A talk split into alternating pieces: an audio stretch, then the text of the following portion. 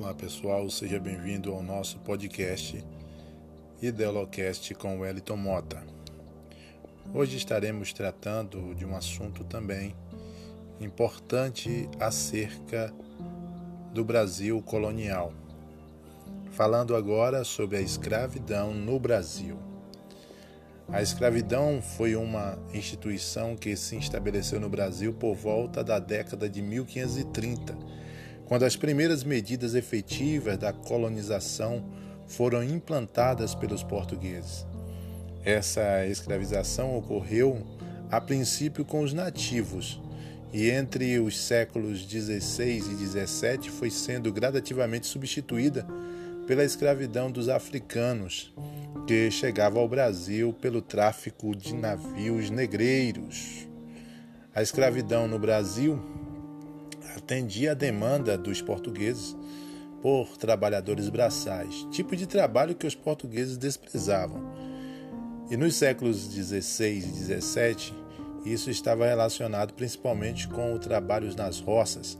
A princípio, a relação de trabalho utilizada pelos portugueses foi a de escambo com os indígenas, um tipo de troca, mas logo optaram por implantar a escravidão. A escravidão no Brasil foi tão cruel e a quantidade de africanos que foram trazidos durante três séculos foram tão grandes que a imagem do trabalhador escravo em nosso país associou-se à cor de sua pele, à cor da pele do africano. Uma sintonia evidente de racismo que estava por trás da instituição da escravidão em nosso país. A escravidão no Brasil foi cruel e desumana, e a sua consequência, mesmo passada mais de 130 anos da abolição, ainda são tão perceptíveis. A pobreza, a violência e discriminação que afetam os negros no Brasil são um reflexo direto de um país que normalizou o preconceito contra esse grupo e deixou à margem da sociedade. O importante nos atentarmos que a escravidão também afetou milhões de indígenas e disseminou preconceitos em nosso país contra esse grupo também. O reflexo direto disso, além do próprio preconceito contra os indígenas, foi a redução populacional desse povo, que de milhões de habitantes no século XVI passaram para cerca de 800 mil, atualmente, segundo o IBGE. Vamos falar um pouquinho sobre a origem da escravidão. A origem da escravidão no Brasil foi implantada nas primeiras décadas da colonização e aconteceu na década de 1530, quando os portugueses implantaram sistemas de capitanias hereditárias capitanias hereditárias foi uma, uma, um método do, da coroa portuguesa em colonizar o Brasil, né, o Brasil colonial, começando a de 14 capitanias que foram colocadas, organizadas estrategicamente para a colonização do Brasil ser um tanto mais organizada e deram início ao processo de colonização da América Portuguesa. Até então, a relação de trabalho utilizada pelos portugueses baseavam-se no escambo com os indígenas na exploração do pau-brasil. Já a partir de 1534, os portugueses implantaram capitanias hereditárias. Com isso, passaram a incentivar o cultivo da cana-de-açúcar e o desenvolvimento de engenhos para produzir açúcar. Como essa era atividade complexa e que necessitava de mão de obra, os portugueses encontraram na escravidão a saída para a falta de trabalhadores, já que eles próprios não queriam realizar o trabalho pesado e penoso, né? Assim, o primeiro grupo a sofrer com a escravidão, sem dúvida nenhuma, foram os indígenas. É bom que nós nos atentemos para isso. Os indígenas sofreram muito. Os indígenas, os indígenas foram a principal mão de obra escrava dos portugueses até o meado do século XVII, quando então começaram a ser superados em números pelos escravos africanos. Escravizar o indígena, em comparação com o africano, era muito mais acessível, para os colonos portugueses, mas uma série de questões tornavam essa prática mais problemática. Primeiro, havia uma questão cultural, né? uma vez que os índios não estavam familiarizados com a ideia de trabalho contínuo para a produção de excedentes, o que fazia parte de uma cultura europeia. Além disso, os indígenas eram vistos pelos padres jesuítas como um rebanho em potencial para serem convertidos ao, catolicismo. Isso criava um, um impasse muito grande porque os colonos queriam escravizar, escravizar os indígenas irrestritamente, enquanto que os jesuítas criavam barreiras para isso.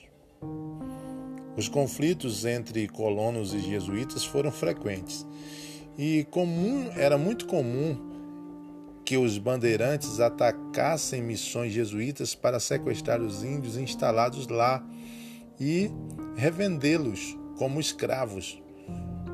De toda forma, a pressão dos jesuítas contra a escravidão, é, a escravização dos indígenas poderiam gerar inúmeros problemas jurídicos para os colonos que não escravos de guerra justas. Pois havia isso, né? Poderia escravizar pessoas, no caso, é, é, qualquer tipo de, de, de, é, de etnia, em caso de guerra, de uma guerra justa, mas esse aqui não era o caso. Então isso era um problema, né, para os, os colonos, os jesuítas, é, de alguma forma entrarem com uma ação judicial junto à coroa portuguesa e fazer com que é, os colonos fossem de alguma forma mal vistos pela pela, pelas demais civilizações, pelas demais potências do mundo na época, é de pegar índios, né, indígenas e colocarem esses índios para fazer o trabalho forçado de forma de forma escravagista e inoportuna e também cruel, por não se tratar de uma guerra justa. A pressão dos jesuítas sobre a coroa para proibir, para proibir a escravização dos indígenas resultou em uma lei proibindo a escravização dos índios em 1570. Apesar da lei, os, apesar desta lei, os índios continuavam sendo escravizados, sobretudo em locais que não tinham economia tão próspera e que a quantidade de africanos enviados ainda era pequena. Outro obstáculo para a escravização dos indígenas era as é, a suscetibilidade deles né, para as doenças, como varíola, gripe, sarampo e outras doenças mais. A falta dessa defesa biológica foi algo marcante na história da colonização da América. Ao longo desse período, aconteceram inúmeras epidemias que mataram indígenas aos milhares. A mortalidade dos indígenas também é, ocorria por meio da guerra e da própria escravização. Chamamos de negros da terra. Os indígenas era é até três vezes mais barato que os escravos africanos. O historiador Stuart Schwartz afirmou que na década de 1570 um escravo indígena custava cerca de 7 mil réis enquanto que um escravo africano custava cerca de 20 mil réis. E nessa época é necessário, era necessário que um escravo africano trabalhasse de 13 a 16 meses para que o seu senhor recuperasse o valor gasto. Vamos passar aqui agora para a escravização dos africanos, que foi muito cruel os primeiros africanos começaram a chegar no Brasil por volta de 1550 e foram trazidos por meio do tráfico negreiro, negócio que fez fortuna ao longo de três séculos. Os portugueses tinham feitorias instaladas nas costas, nas costas africanas desde que desde o século XV por aí. E desde então mantinha relações comerciais com os reinos africanos dos quais incluíam compras de escravos.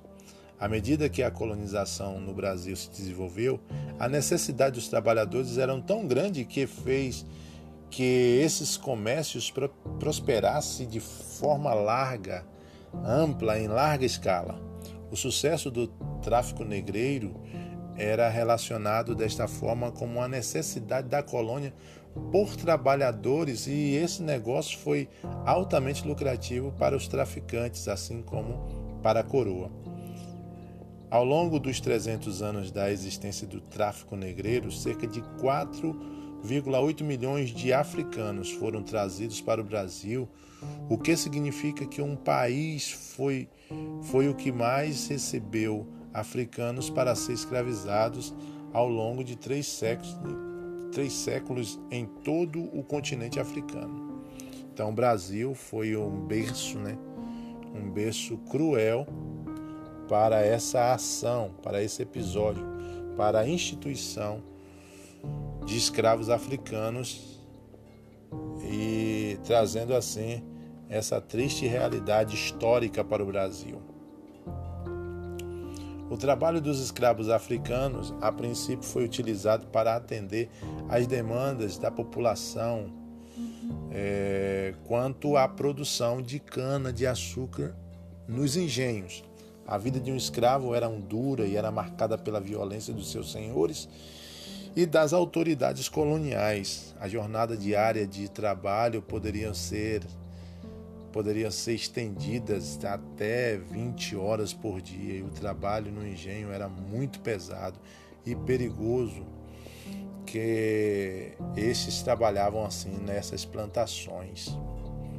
Nas moendas, local onde a cana era moída para extrair o caldo, eram comuns acidentes que faziam com que escravos perdessem mãos, braços, né, dedos. Nas fornalhas caldeiras, o local de cozimento do caldo de cana, as queimaduras eram constantes, acidentes eram muito comuns e atingiam vários e vários escravos. Essa etapa do trabalho era tão dura que era reservada para os escravos mais rebeldes e fujões. Engenhos grandes chegavam a possuir 100 escravos, os, os mais, e por isso o senhor de escravos nem sempre tinham contato direto com todos os escravos. Os escravos dormiam no chão, na dura senzala, e lá eram monitorados para evitar que eles fugissem. E a alimentação era pobre e insuficiente. Um tipo de, de alimento obtido de uma pequena lavoura que cultivava sempre aos domingos, né?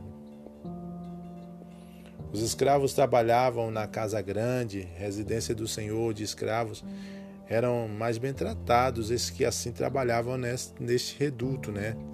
Nas residências dos seus senhores mais bem alimentados, mais bem vestidos em relação aos, aos outros escravos que trabalhavam na lavoura ou no engenho. Existiam também escravos que trabalhavam nas cidades em ofícios dos mais variados tipos. Muitos dos escravos eram acorrentados para evitar que fugisse e outros é, utilizavam algum tipo de máscara de ferro, com máscara de Flandres, utilizado muito utilizado para impedir os escravos de engolir diamantes, na, isso já nas regiões de mineradoras. Ou para impedir que também embriagasse, ou mesmo para impedir que cometesse suicídio por meio de ingestão de terra. Para estes que assim tinham seus escravos, uma perda de um escravo era, era muito danoso economicamente falando, né? financeiramente falando. A violência praticada sistematicamente contra os escravos tinha o objetivo de incutir-lhes o temor de seus senhores e impedir que as fugas e revoltas acontecessem. No caso das escravas, a violência ganhava outra dimensão, pois além de tudo que sofriam em relação ao trabalho, ainda eram vítimas de estupros frequentes praticados por seus senhores e também por feitores os escravos rebeldes ou os que cometessem algum delito, por menor que fosse, poderiam receber punições pesadas. Entre punições praticadas contra os escravos, pode-se destacar o açoitamento. Muitos dos escravos punidos com o açoite eram castigados com 300 ou mais chibatadas, o suficiente para levar um ser humano à morte. O historiador Thomas Skidmore é, resgatou um relato que afirma que, por ofensas insignificantes, jogaram seus escravos vivos na fornalha ou os matavam de várias maneiras bárbaras e desumanas. A forca e o envenenamento também eram formas utilizadas para executar escravos. Os escravos africanos, porém, não aceitavam a escravização e a violência direcionadas a eles de maneira passiva. A história da escravização africana no Brasil é marcada pela resistência e luta dos africanos que fugiam, formavam quilombos, revoltavam-se e matavam seus feitores e senhores, etc. Dois grandes episódios da resistência é, da resistência escrava no Brasil foram a, for, a, formação de Quilombo dos Palmares e a revolta dos Malês. Né? Isso é uma outra história. Quem sabe em um outro podcast a gente pode estar falando. Vamos agora ao fim da escravidão no Brasil. Fim da escravidão, entre aspas. Né? O Brasil foi o último país do continente americano a abolir o trabalho escravo. Isso é uma vergonha para nós, né? E isso ocorreu por meio da Lei Áurea, aprovada pelo Senado e assinada pela Princesa Isabel em 13 de maio de 1888. O fim da escravidão no Brasil não foi por um ato de bondade, é bom que se lembre disso, querido companheiro que nos segue aqui, que ouve o nosso podcast. Não foi um ato de bondade da monarquia brasileira mas foi uma conquista realizada por meio do engajamento popular e da resistência dos escravos. O abolicionismo ganhou força em nosso país a partir das décadas de 1870. Mais um ponto de partida importante a ser considerado foi a proibição do tráfico negreiros, que aconteceu por meio da lei de Eusébio de Queiroz em 1850. É, com essa lei, a lei de Eusébio de Queiroz, é, cortava-se a fonte que renovava inúmeros escravos no território brasileiro. A força do abolicionismo em nosso país apresentou-se de diversas maneiras. Associações abolicionistas surgiram aos montes no país, conferências abolicionistas foram organizadas, eventos públicos realizados também, é, Estavam-se fundos para pagar a alforria de escravos, advogados passaram a atuar efetivamente contra senhores de escravos, jornalistas publicavam textos defendendo a abolição e, e populares também abrigavam escravos fugitivos em suas casas, e isso foi tomando uma força majestosa.